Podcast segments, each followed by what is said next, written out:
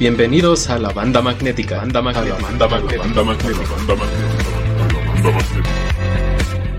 La vida hecha meme y el meme hecho podcast. Donde hablamos de todo y de nada. Temas populares abordados desde perspectivas poco exploradas.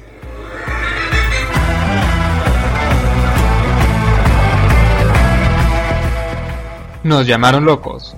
Y tenían razón. Resulta que no eran explosivos, solo eran tamales. También la teoría sobre los juegos MOBA y la Tercera Guerra Mundial es totalmente verídica. Con eso, Nomuts, seguramente podemos aprovechar su fuerza.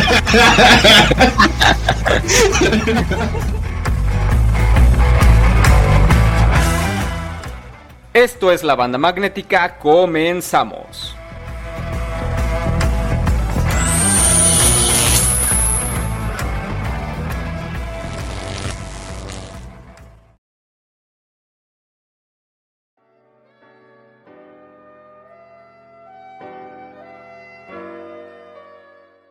Antes de empezar con lo que les traigo preparado, me gustaría preguntarles a ustedes un caso hipotético, ¿no? Doctor Mago Azul, ¿qué harías si usted descubriera que un amigo o un familiar sufre de esquizofrenia? Lo primero que haría sería pues hablar con sus familiares más cercanos. Me imagino que alguien que sufre de esquizofrenia no es como la mejor persona para decirle en primera instancia de que sufre esquizofrenia, porque seguramente él no lo ve así y podemos tener algún tipo de conflicto que al final de cuentas no va a parar en nada productivo.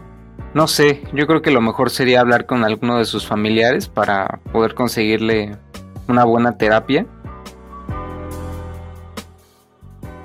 Incluso tratar de convencerlo, bueno, no sé, de que va a ir a una consulta. No sé, la verdad es algo bastante delicado, creo, porque pues es que una persona que padece esquizofrenia seguramente para él las persecuciones o los delirios de, acechamiento pues sean muy reales. Muy bien, muy bien. Estas preguntas también van para ti, escucha, que, que pareces de esquizofrenia. no somos reales, solo estamos en tu cabeza. de hecho, es la segunda pregunta que le quiero hacer al Dr. Darkness. De que, ¿qué harías si alguien le dijera que cree que tienes esquizofrenia? Siempre lo supe. Ah, que se vaya al demonio. supongo que... Esto es una conspiración. es una conspiración. Se lo están inventando. Solo es para controlarme mentalmente. No sé, creo que sí me sería también complicado. Creo que intentaría, pues, también aprender más sobre, sobre eso de qué es, qué es tener esquizofrenia realmente, ¿no?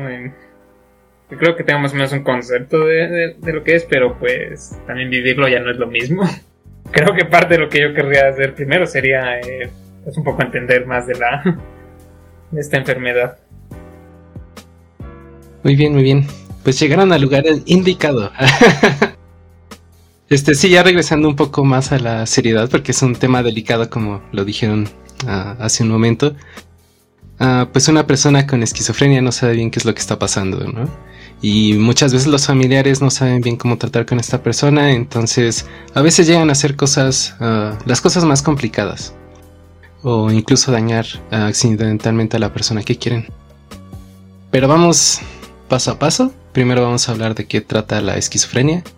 Ah, vamos a ver cuáles son sus problemas, eh, sus malas percepciones que tenemos como sociedad y pues al final vamos a ver qué podemos hacer. Bueno, a lo largo de la explicación vamos a ver qué opciones hay. Ah, tanto si tú, el que estás escuchando, tienes ah, algún episodio de esquizofrenia o si detectas que algún amigo o familiar lo tiene. Primero, lo que sabemos de la esquizofrenia es que hay, se da por alteraciones en el funcionamiento del cerebro, ah, en lo particular los neurotransmisores, aunque no se tiene bien detallado cómo es que estos funcionan entre sí o más bien pierden la funcionalidad.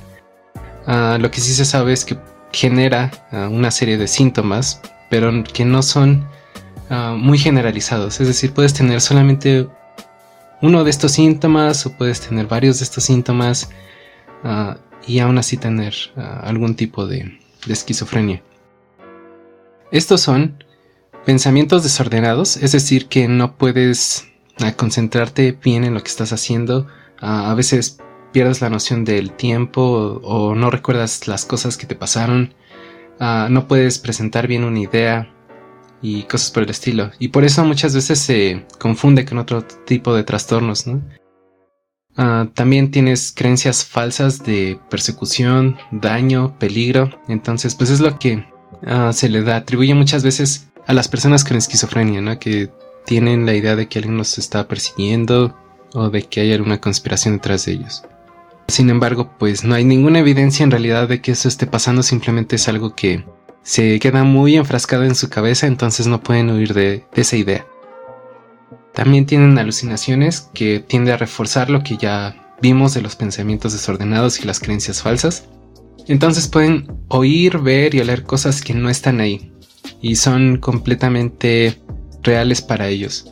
Algo así como lo que sucede en un sueño, de que al momento de que estás soñando piensas que todo es completamente real, pero pues en realidad no está pasando nada, ¿no? La negación también es un síntoma ah, muy relacionado a la parte de las creencias falsas. Entonces una persona con esquizofrenia generalmente pues no se va a creer que tiene una enfermedad. Va a pensar que todas las cosas que ha percibido son reales. También tiene cambios emocionales muy drásticos, entonces puede ser muy fría y muy expresiva.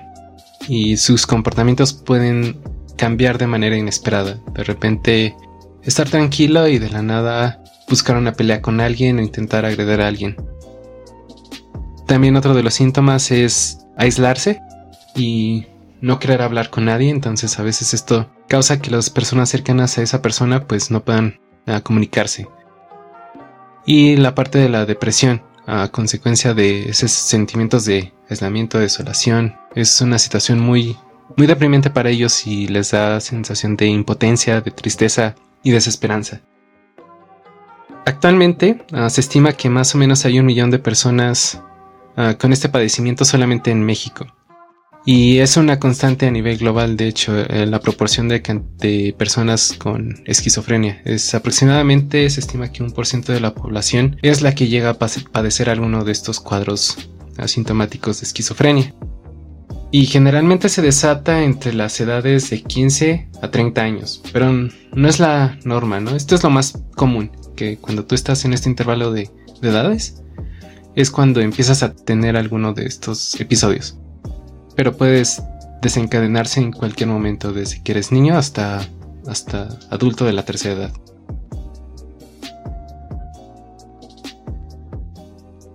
La esquizofrenia no se puede curar, pero sí hay muchos tratamientos para los síntomas que tú presentas. Entonces, esto significa que tú puedes buscar ayuda profesional y vas a poder ser una persona completamente funcional. No es una sentencia de, incapacidad, ¿no? No te vuelves una persona inútil. Puedes llevar tu vida, puedes incluso formar tu familia, puedes hacer muchas cosas, tener empleos y demás.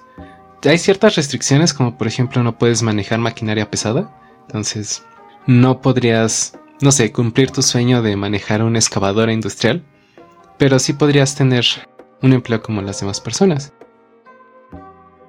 Y pues más específico aquí en México, si estás escuchando esto y te llegas a encontrar con una persona con este cuadro o tú eres una de esas personas, ah, puedes ir a un centro de salud pero también hay centros especializados. En Ciudad de México tenemos el Instituto Nacional de Psiquiatría Ramón de la Fuente Muñiz y también tenemos el Instituto Nacional de Neurología y Neurocirugía.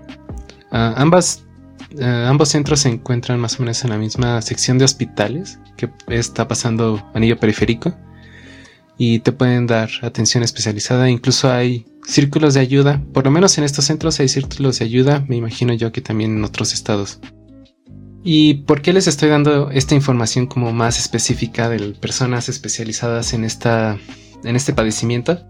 Es porque una persona con esquizofrenia, de hecho, tiene un camino muy ah, accidentado, por así decirlo, desde que empieza a tener episodios hasta que ya logra obtener un tratamiento adecuado. Entonces a veces ir directamente a los especialistas, si detectas alguno de esos síntomas, es lo, lo que más te puede ayudar. Pero vamos a hablar un poco más adelante de cómo es que, pues este, este, esta enfermedad, de hecho, ah, presenta muchos problemas en la sociedad actual y es algo que tenemos que cambiar nosotros como sociedad, ser un poco más empáticos con las personas que tienen este padecimiento y también informarnos más del tema. Y no solamente nosotros como ciudadanos, pero también muchos de los doctores relacionados a las ciencias de la salud y psicología, pues también tienen que actualizar un poco eh, la idea con lo que se ha descubierto en los últimos años. Porque esta enfermedad ha estado rodeada muchas veces de información errónea, que incluso se ha tomado como cierta dentro de, los, de estas personas que trabajan en el sector salud. Y esto ha sido así porque pues han sido reforzadas por las películas que se hacen con personas que tienen esquizofrenia y las pintan como personas peligrosas que de repente se, se les suelta un tornillo y van a matar a alguien, ¿no? Y también en parte los medios de comunicación tienden a hacer un espectáculo de este tipo de noticias donde si hay una persona con algún trastorno mental que hace un acto violento, entonces es a lo que le dan a, dar un poco más de visibilidad en vez de otro tipo de casos, ¿no? Donde tal vez personas con un trastorno mental son víctimas o ignoran un poco más el hecho de que hay muchos más casos donde personas sin algún trastorno mental pues son los que eh, llegan a causar este tipo de actos violentos también, ¿no? En conjunto estas dos ideas permean más en la sociedad, ¿no? Y nos hacen a nosotros percibir la esquizofrenia como algo muy peligroso. Pero el problema en específico con la esquizofrenia es que más o menos en los años 70, 80 y 90 que se empezó a estudiar la relación que había con esquizofrenia con, con actos de violencia, la evidencia parecía indicar a que en efecto sí había esta relación. Y lo que pasaba era que analizaban grupos ah, con esquizofrenia y sin esquizofrenia y veían cuántas de esas personas en ambos grupos cometían crímenes violentos. Y vean los porcentajes, ¿no? Y decían, ah, pues el porcentaje es mucho mayor en personas con esquizofrenia que personas sin esquizofrenia. Entonces, pues la conclusión directa era que si tenías esquizofrenia, entonces tenías altas probabilidades de volverte violento. Ah, sin embargo, actualmente en lo que es la última década, se ha indagado más en la información que se tiene al respecto y se ha dado cuenta que no es la historia completa, por así decirlo. Si tú revisas las proporciones que hay de manera más detallada, te vas a dar cuenta que tal vez no se debe en sí a la esquizofrenia, sino a lo que es la comorbilidad con otros padecimientos, en lo particular las adicciones. Cuando estos grupos de investigación se empezaron a enfocar un poco más en, en las personas con adicciones y que además tenían esquizofrenia, entonces los números empezaron a parecer un poco distintos. Lo que empezaron a notar es que la violencia más bien estaba relacionado con las adicciones más que con la esquizofrenia y que las personas con esquizofrenia tendían adicciones en consecuencia a la discriminación que sufrían, en consecuencia al sentimiento de impotencia, en consecuencia a la depresión. Esta ilusión de que la esquizofrenia te vuelve violenta en realidad ah, no es así. Y pues vaya error, ¿no? Porque muchos profesionales pues pensaban que Ah, una persona con esquizofrenia era violenta y muchas veces actuaban de esa manera. Y si se encontraban una persona con esquizofrenia, un paciente, inmediatamente pues entraban casi en pánico y, no querían referirlos, más bien querían internarlos en, en un lugar para que no dañaran a nadie. Y pues en realidad esta gente que tiene esquizofrenia, mientras no desarrolle adicciones, de hecho pues tiene la misma probabilidad de un ataque violento que cualquier otra persona sin un trastorno mental. En Querétaro está el consultorio de psiquiatría, consultorio de psiquiatría del Hospital General, prolongación Zaragoza número 16, Colonia San Ángel, en Santiago de Querétaro. No es promoción ni nada, pero es importante tenerlo en cuenta. Muchas gracias, doctor Mago Azul. Ahora también quisiera mencionar, no somos expertos, no somos del área médica. Ah, lo único que queremos hacer es darle un poco más de visibilidad a este tipo de problemas que tenemos como sociedad, ¿no? Pero de última instancia, bueno, de primera instancia lo que uno tiene como obligación es ir con un profesional calificado, ¿no? Y pues el problema de adicciones no es lo único relacionado con la esquizofrenia, es una situación bastante delicada porque también Ah, da paso a, situaciones de a tendencias suicidas. Entonces aproximadamente el 20% de los esquizofrénicos tienen por lo menos un intento de suicidio en su vida. Y el 5% de los esquizofrénicos mueren por suicidio. Es una situación de impotencia tan grande que no pueden soportarlo. Pero pues esto es consecuencia directamente de no recibir un tratamiento. Solo para tener ahorita una comparación rápida, ah, si lo vemos con respecto a las personas que sufren de depresión, ah, el cuadro clínico contrasta bastante. El 3% de las personas con depresión tienen tendencias suicidas y solamente un por ciento de las personas con depresión cometen suicidio. Es una proporción muy distinta. Pero claro, las personas con suicidio es una población mucho más grande a las personas con esquizofrenia y por eso es que ah, se le ve como una prioridad en cuanto al sector salud porque la principal razón de suicidio es la depresión actualmente. Pero bueno, regresemos a la parte de esquizofrenia.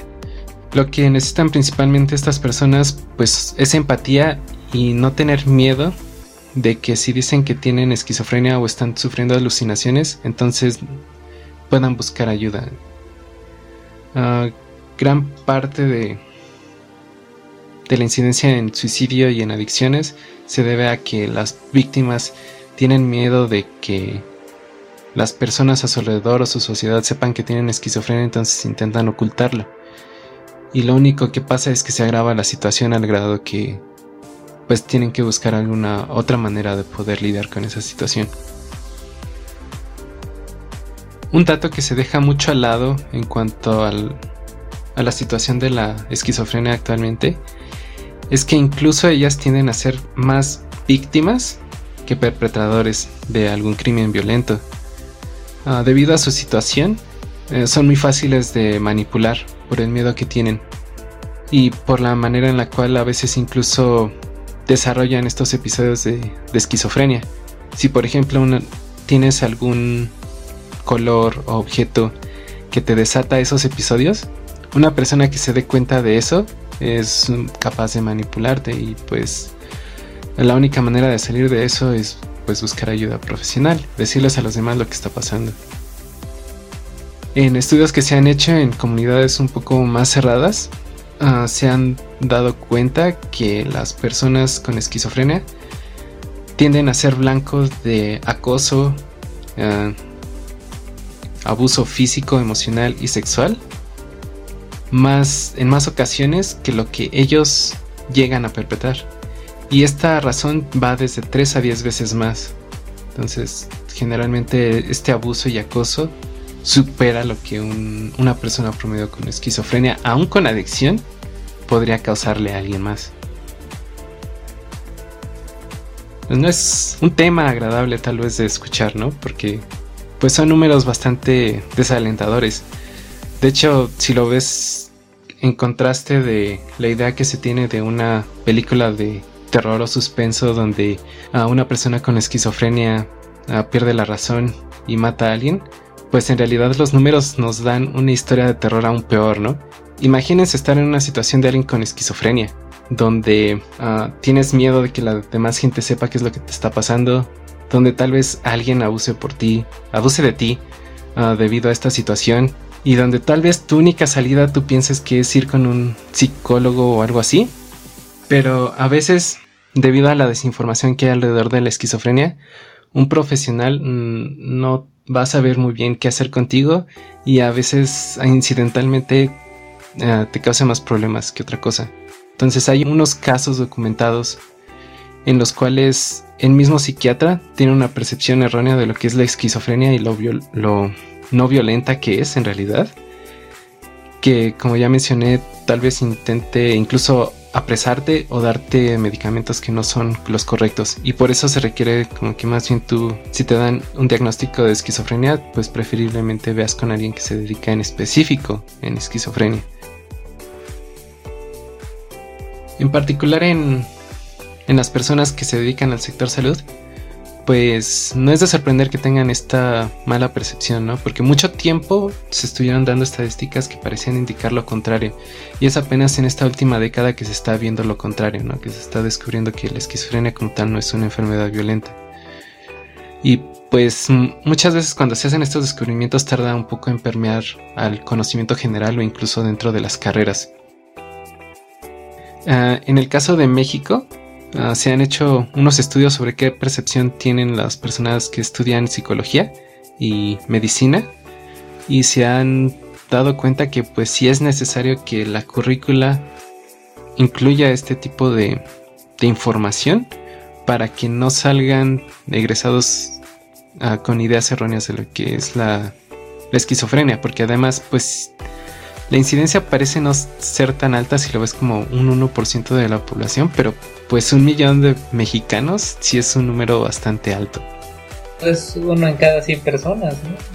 Sí, es muy probable que casi todos de nosotros hayamos convivido con por lo menos una persona que podría sufrir un cuadro de esquizofrenia. En un estudio realizado hace dos años, eh, tres años, en el 2018 en la UAM, uh, se evaluó a los estudiantes de psicología y medicina y se encontró que más del 60% de ellos tenían la idea de que la esquizofrenia es una enfermedad violenta.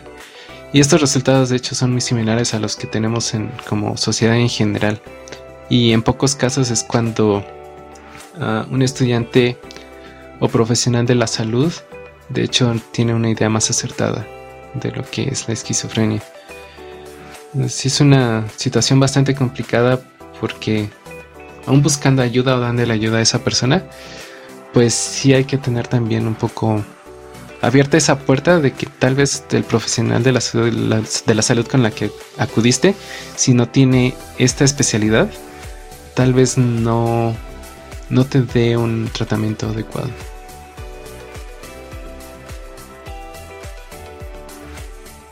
Es algo realmente difícil de escuchar que ya que ya tantas personas eh, con este padecimiento y que pues que incluso ni siquiera los profesionales pues sepan sepan cómo tratarlo adecuadamente.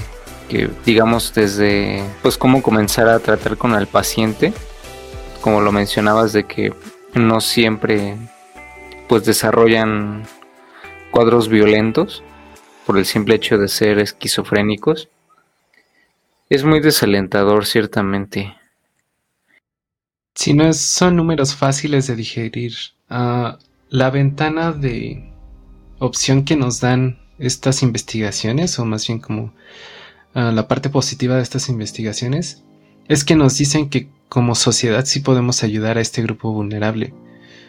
Al intentar quitarnos esta idea de que una persona con esquizofrenia es peligrosa solo por tener alucinaciones.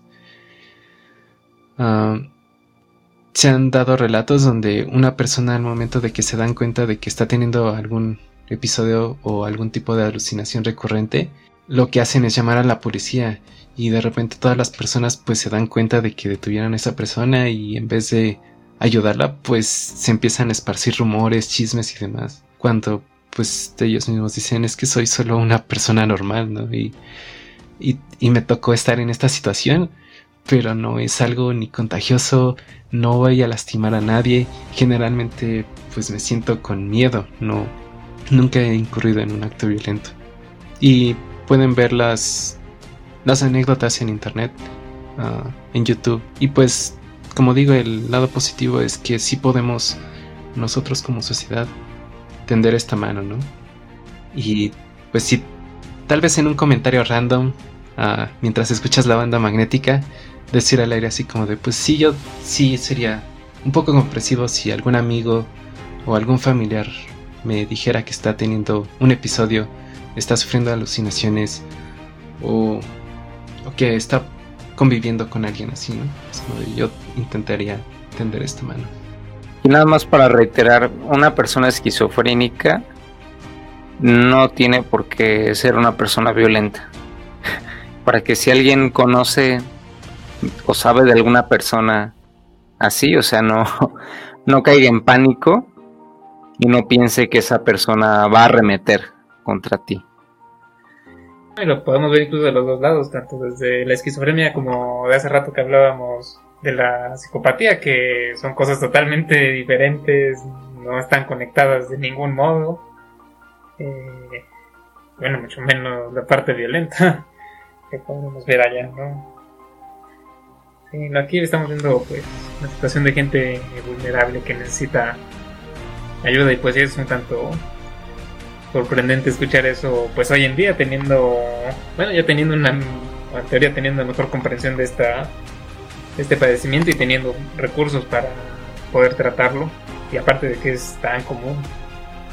Es de respetar toda esta labor que se hace por parte de los doctores e investigadores de esta enfermedad que se dedican en parte también a intentar quitar este estigma de que esquizofrenia es una enfermedad violenta cuando en realidad no son más violentos que una persona común.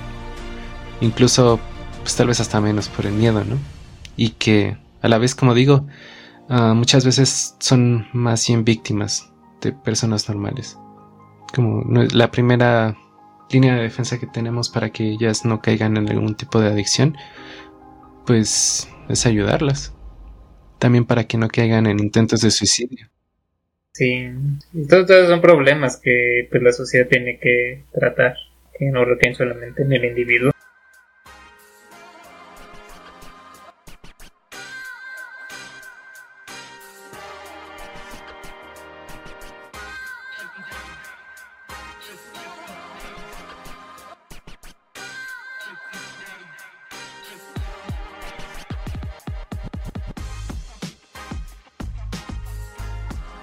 Muchas gracias, doctor Degar. Ustedes que nos escuchan, coméntenos, platíquenos, eh, pues qué les ha parecido todo esto, qué opinan sobre estos trastornos mentales, eh, si ya conocían algunos de estos, cuál era la concepción que tenían de cada uno de estos, qué, qué opinan respecto a la situación que se vive respecto a, la esquizofrenia y a la psicopatía.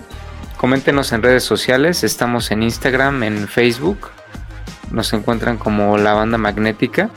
Escúchenos en Spotify y YouTube. Perdón si este último segmento no fue tan abierto a, a las risas, a la comedia, pero sí es un tema bastante delicado a nuestro parecer. Bueno, pues muchas gracias, doctor Degar. ¿Algo más que agregar, doctor Darkness?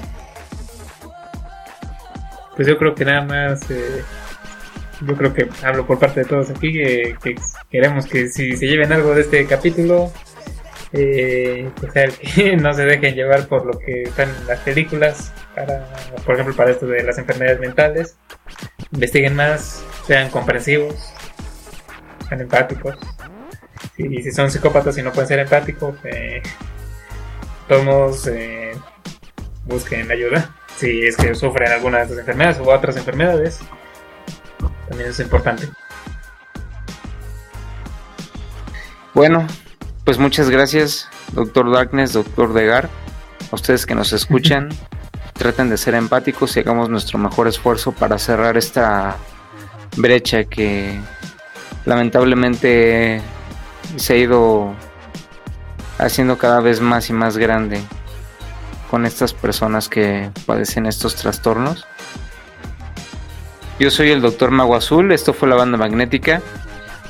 Manténganse eléctricos, manténganse magnetizados. Hasta la próxima. Manténganse vivos. Hasta la próxima.